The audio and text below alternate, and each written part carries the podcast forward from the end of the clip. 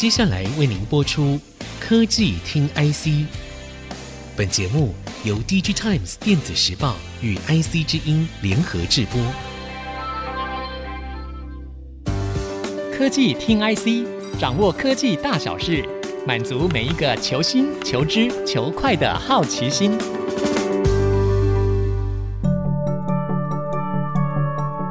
这里是 IC 之音竹科广播 FM 九七点五，我是节目主持人何志忠，我是节目主持人李立达，欢迎收听科技听 IC。今天先跟各位听众朋友祝福二零二三年新年快乐。这次邀请到 DigiTimes 采访部召集人，同时也是科技听 IC 的主持人立达来到现场，一起与听众朋友们分享二零二二年科技产业新闻采访的酸甜苦辣跟大小八卦。丽达，我跟你请教一下，经过这几年的疫情啊、锻炼、风控等等不同的因素的影响，科技产业界可以说是形成了各种黑天鹅、灰犀牛纷飞的另类动物园。这几年采访起来到底有什么不同？大老板都怎么说？我们记者到底都怎么写呢？刚刚志忠已经提到了哈，今年真的是动物园年哈，就是有黑天鹅、有灰犀牛到处跑。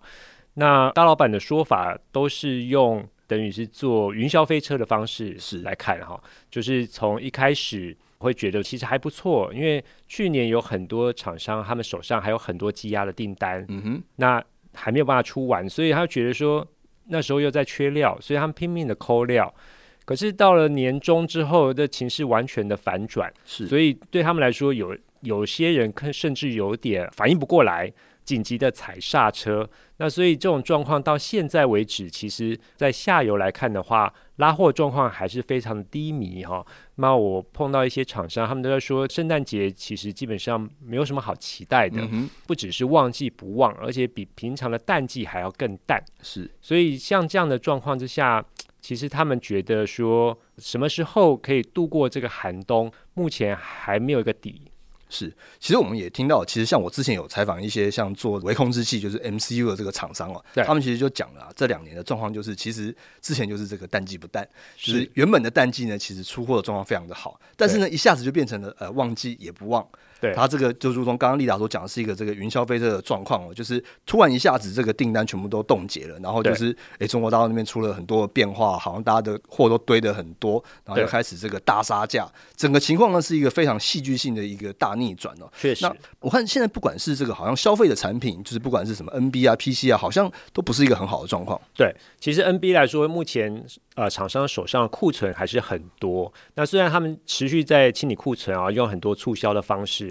可是因为终端的消费买气实在是不够，是尤其是前两年，其实很多人居家上班，然后居家学习，该买都买了，嗯哼，所以对他们来说，根本现在就不是买 notebook 的时候。是，那就算是你手上买的 notebook 要更换，也要等到两三年之后，也就是说，比较可能情况是在二零二三年下半年，甚至到二零二四年上半才会出现，所以。像这样的状况之下，现在也只有零星的一些，我们说是呃烟火好了，或者是说零星的一些亮点，比如说像苹果啊，他们有推出他们的 MacBook Air，因为他们已经很多年没有去更改过他们的外形了，所以这一次推出来之后，非常的受到欢迎，嗯、而且他们的配色也更为的多样化啊，包括像是午夜黑这种颜色，过去是没有的，嗯、所以。带动了一起苹果的 MacBook Air 的风潮，嗯，可是这个风潮也只是零星而已，昙花一现。对，应该说对其他的厂商来说，并没有这样的感受，嗯，甚至也因为 MacBook Air 的关系，挤压到原本一些像 HP、Dell 他们的买气，反而让他们的买气更为惨淡。是，这边也分享一个，其实我们两年前一直不断的在写 Sony 的 PS 五这个游戏主机的销售。然后呢，以我个人的经历，就是之前等了很久，反正都买不到嘛。对。然后呢，就等了很久啊，现在终于买到了。呃，这个通路上面有很多那个黄牛价，就是可能就是它包装成大礼包，就是，是呃加很多软体啊，然后加价钱，然后这个堆了很久，突然在这个月。突然发现，哎，每个实体店面现在好像都可以买得到。但是呢，因为过了两年，这个热潮也好像也已经过了，过了，大家就已经觉得说，哎，晚了就可以不用来了。大家其实就变得比较没有这么关心这件事情了、啊。其实我们谈这个事情可以看到一件事情是说，其实这个中断的这些消费产品啊，到我们现在这个时刻，其实反而有一点这个压力蛮大的。对，就是本来之前也如同立达刚刚讲的，这个 NB 本来这个远距教学这个需求本来大好，然后突然一下子这个订单也急动了，导致于说我们现在不管是啊，甚至像您刚刚有提到说。说这个苹果部分，其实这个非屏的阵营，Enjoy 的阵营其实还蛮蛮惨烈的哦。这个不管是手机晶片的供应链，还是这个系统厂这边各个品牌厂，我们甚至还听到说像小米啊，他们大裁员，这个好像裁员已经是已经不是新闻了，每一家厂商都在裁员，每家厂商都在裁员。对啊，包括这个下游的厂商、上游的厂商、半导体的厂商、做手机的厂商，不管是什么样子的，这个只要跟科技产业有关的，国际外商其实是第一波这个大裁员的重灾区啊。没错，我不晓得说现在这个台湾这边是不是也有听到类似一样的这样的消息？呃，目前就裁员的部分的话，我们上次其实也有问过，像是呃和硕董事长童子贤，童董事长，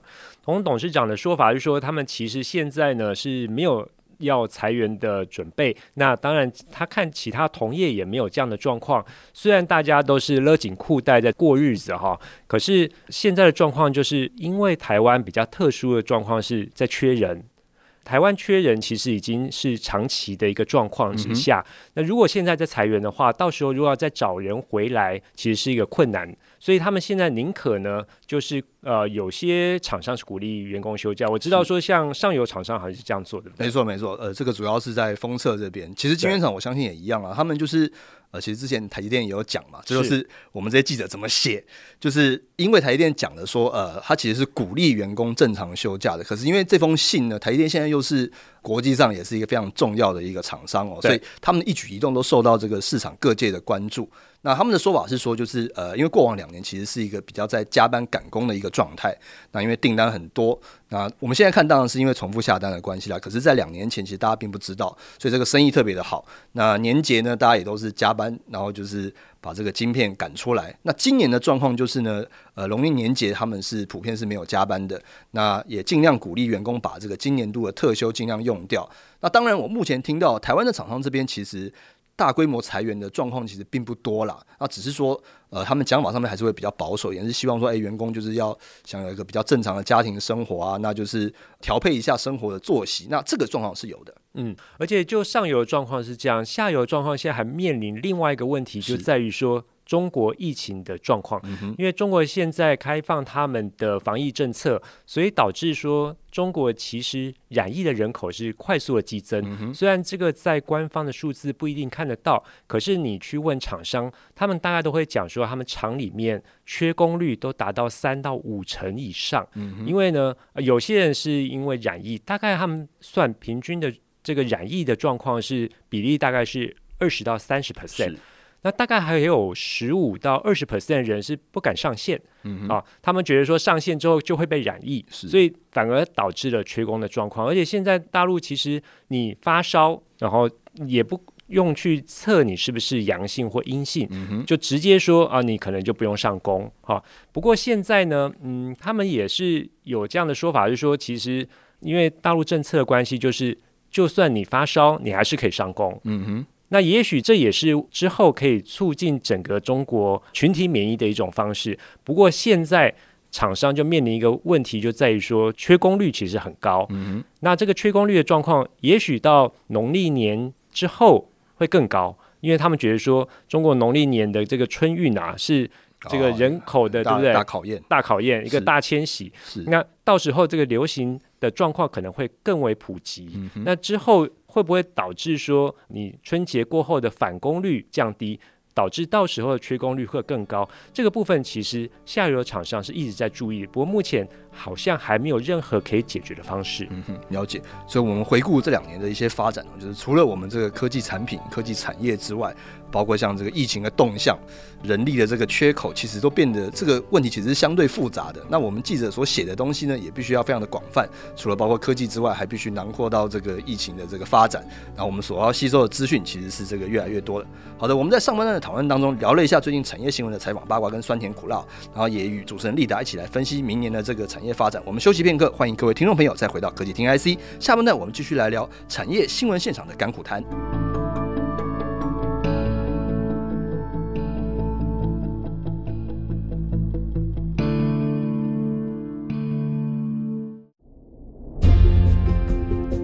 欢迎各位听众朋友回到科技听 IC，我是节目主持人何志忠，我是主持人李立达。我们的节目除了在 IC 之音官网 AOD 可以听到之外，大家也可以上 Spotify、Apple Podcasts、Google Podcasts、KKBox 搜寻科技听 IC。今天我跟立达在这边跟各位听众朋友，就是祝福这个二零二三年新年快乐，也一起聊聊科技产业新闻采访的酸甜苦辣。那现在我们更进一步的来展望二零二三年景气到底会不会好呢？哦，刚才志忠讲到二零二三年哦，其实厂商他们对二零二三年的看法都呃有点保守。是，目前看起来，呃，像 notebook 来说好了，我主跑的笔记型电脑 notebook 厂商，他们对呃二零二三年的看法都是上半年应该是不好的，嗯、因为主要是二零二二年上半年状况还不错，所以导致二零二三年的比较基期相对高。那二零二三年的状况，就像我们刚才讲的。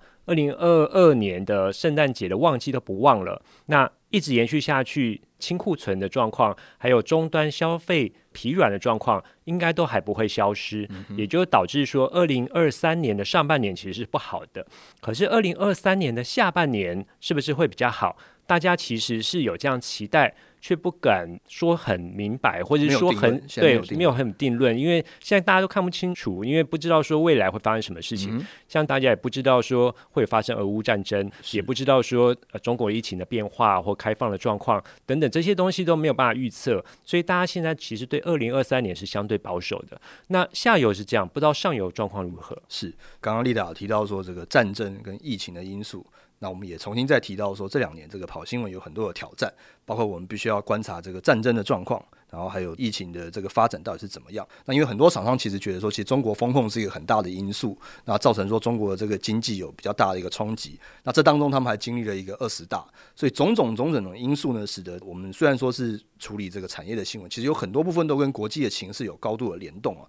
那其实上游这边有一个很有趣的一个状况是说，我们在这两年当中写到很多很多跟这个地缘政治有关的东西，就是以前可能很单纯的写台湾的产业啊，现在比较不单纯，就是必须有这个。中国大陆跟这个美国啊，甚至有欧洲、有日本，各个国家都想要发展所谓的半导体。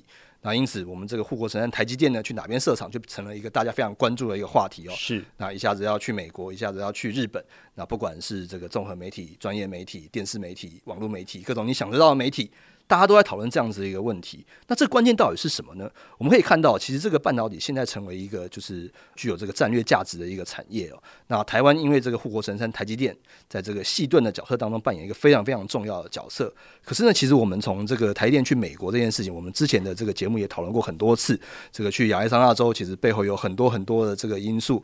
那他能够去，也包括说，诶、欸，可能他的客户是有帮他站台的。这个美国总统拜登希望那个美国制造就要回流本土嘛。对，苹果这个大客户，对啊，苹果、啊、超微、NVIDIA 各种这个我们跑产业所谓的这些明星级的这种产业大佬都出现在那个场合当中了。可是这个背后，其实我们也听到说，这个台积电的创办人张忠谋他是讲说，哎呀，这个全球化已死。嗯、这个其实这个话中有很多的玄机哦。那也因此，我们看到说这个情势是变得非常的复杂，这个背后其实有很多国际政治的一个角力。那我认为呢，这个在我们二零二二年的这个新闻写作上面呢，我们必须要考量到很多很多这些。我们以往可能不会这么密切注意的一些因素，结合到我们现在必须把产业的战略跟国际政治的一些发展结合在一起，我们才能够看得更为全面一点。我相信这是一个不管是今年甚至是明年以后，我们在处理产业新闻当中的一些挑战。是啊，像之前台积电不是说他们还要招聘这个有政经相关没错啊背景的一个人才啊？也许这件事情最后是没有发生，不过其实也反映了一个事情，就是现在产业。的状况不是只有谈产业的发展而已，是要看整个地缘政治的发展，包括了你刚才讲的战争啦，还有包括防疫的这些事情，其实在过去来说都不会在产业的分析或讨论当中，不过现在都已经纳入其中了。是，其实就跟台电的这个总裁魏哲家讲的一样，其实台电本身它并不参与所谓的国际政治或地缘政治这件事情。但是呢，他怎么说呢？他的说法是说，台积电必须要来管控所谓的地缘政治这个因素。那我相信，呃，既然台积电这么讲，那许多它的这个供应链，因为我们知道说，台积电的成功是建筑在他这个台积电大联盟的身上嘛。这个我们台湾有这个十万青年十万军，是广大的工程师们以及广大的供应商们，就是提供台积电有很多的澳元。那半导体也不是只有台积电，我们还有这个联发科、爱奇设计。那这个后端封测日月光，那这些厂商组合起来打群架，然后造就了台湾的整体的这个产业竞争力。不过，那最近面临的问题就是啊，当他去了美国，当他去了日本，这些既有的产业链的竞争力是否能够延续？那我相信这是我们后续跟现在都不断的积极的在研究跟讨论的一个部分。不过，我好奇的就是说，这些老板们哈，在面对这样的地缘政治的时候，虽然他们知道说全球化几乎已死。可是这样的趋势是确定的，可对他们来说，真的他们的生意或者他们的商机会受到影响吗？你所跑的厂商会这样状况吗？是，那我相信这个问题其实同样是每个大产业的这些产业龙头们的这个必考题，就是在这样子的一个局势之下，那生意是不是还可以延续之前的一个状况？那我相信我们从还是一样回到张爷爷张创办人他的说法，其实，在早些年以前，大家如果有在关注这个产业新闻的话，他其实是认为说。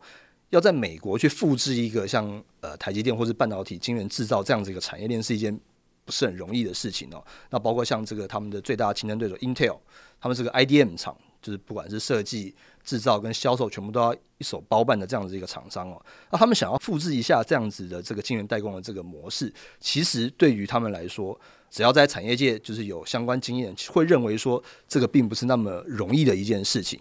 那我自己本身在这个采访的这两年、这几年的采访的过程当中哦，也有一些产业界的大佬，其实私底下也是这样讲，他们认为说，这个 Intel 做这个 IFS 这个晶圆代工业务二点零的这件事情，成功的几率可能是低于百分之五十。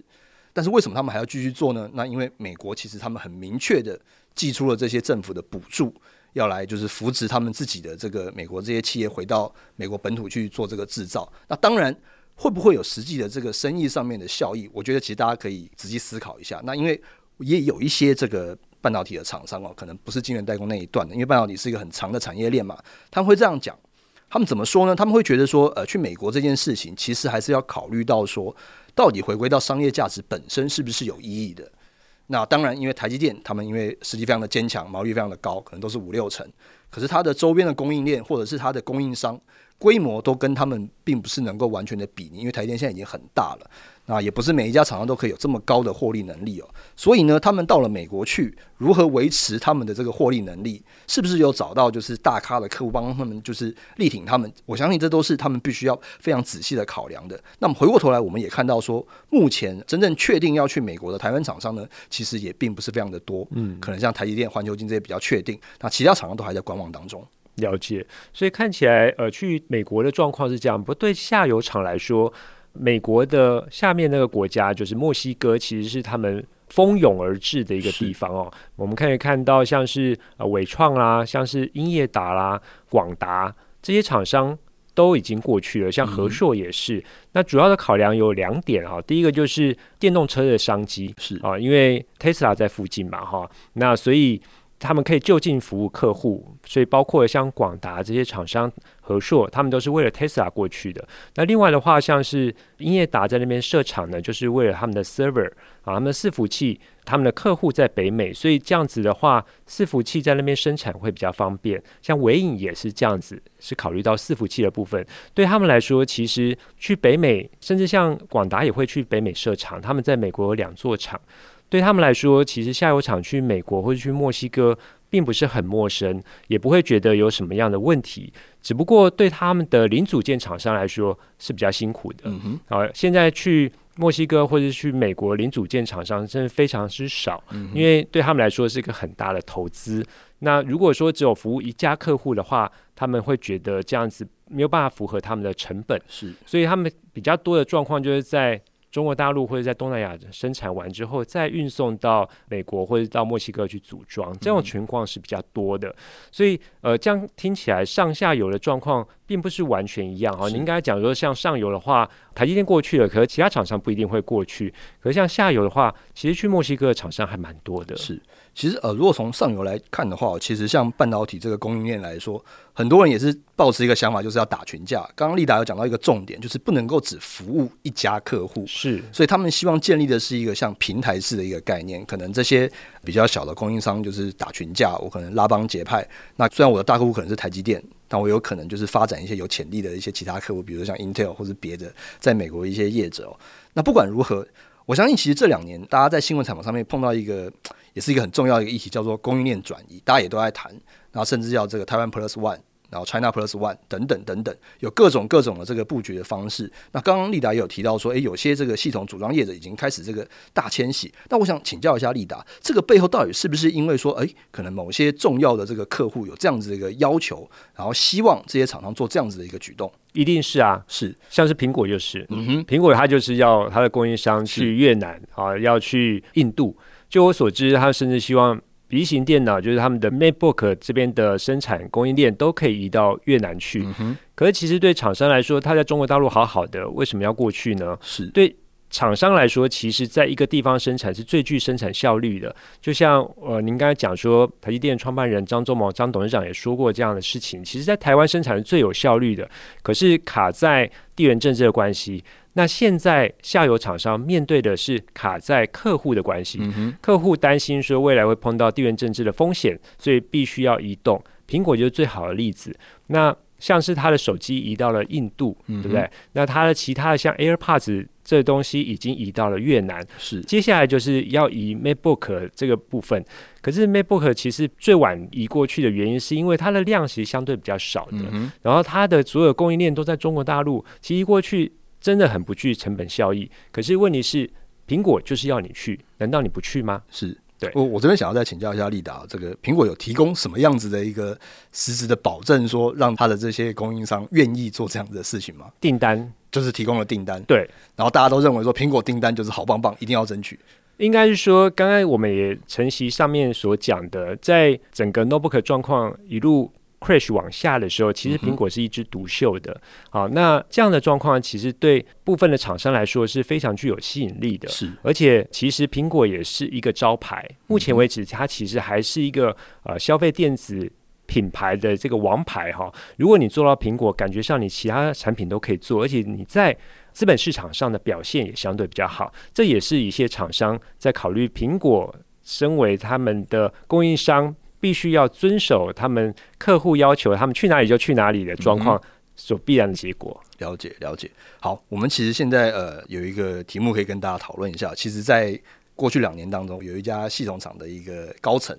就在讲说，哎、其实景气现在有点变化了。那很多这个半导体设备商还在那边嘻嘻哈哈的哦。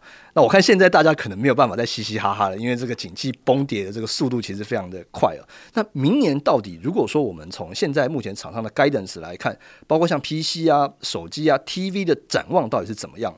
立达你怎么看？我所知道的状况就是 PC 的话可以分两部分。就是桌上型电脑部分其实还算持平，嗯哼。可是笔记型电脑部分的话，真的就像刚刚所讲的，今年下半年就开始一路差，差到明年的上半年，就是二零二三的上半年。那二零二三的下半年会不会好，又是另外一回事。那至于手机的部分的话，我们也知道，就是手机除了苹果之外，其他的销售状况都不好，没错，尤其像 Android 手机哈，非常的惨。所以明年的上半年状况应该也是不好。不过手机可能相对于笔记型电脑会好一点点。那另外的话，TV 的部分的话，大家原本期待说世足赛可以带动 TV 的销售，可是看起来也没有，是对不对？所以 TV 的销售可能也是一路往下的状况，并没有看到特别让它能够起死回生的状况。嗯哼嗯哼。然后其实我补充一下 TV 这个部分啊，嗯、因为世足赛我非常的热血的看完了这个世足的比赛。是。那到底对于这个 TV 的销售到底怎么样呢？我们现在最新的消息是看到说，其实。中国现在解封之后的第一波促销啊，听起来是没有什么好的消息了。是，那就我自己上下游打听 TV 面板相关这个驱动 IC 可能封测的一些状况啊，他们的说法是说，其实前一波确实有一波短单跟急单哦，不过这个急单主要是面板厂要去化库存，所以有一小波的这个拉货。打听了一轮之后，大部分的厂商说，诶，这个订单会不会延续到明年？其实现在真的是不太确定。那手机的部分呢？呃，如同刚刚丽达讲的，其实销售比较稳健的是 iPhone 十四 Pro 系列的部分。那因为本人呢也才刚换新的手机，实际上去电信商实际通路去打探的结果是，其实大部分还在缺货了。你还是要等，对你可能还是要等个大概两两个礼拜左右才会拿到这个产品。对，那至于像 iPhone 十四跟 Plus 是是不用等的哦。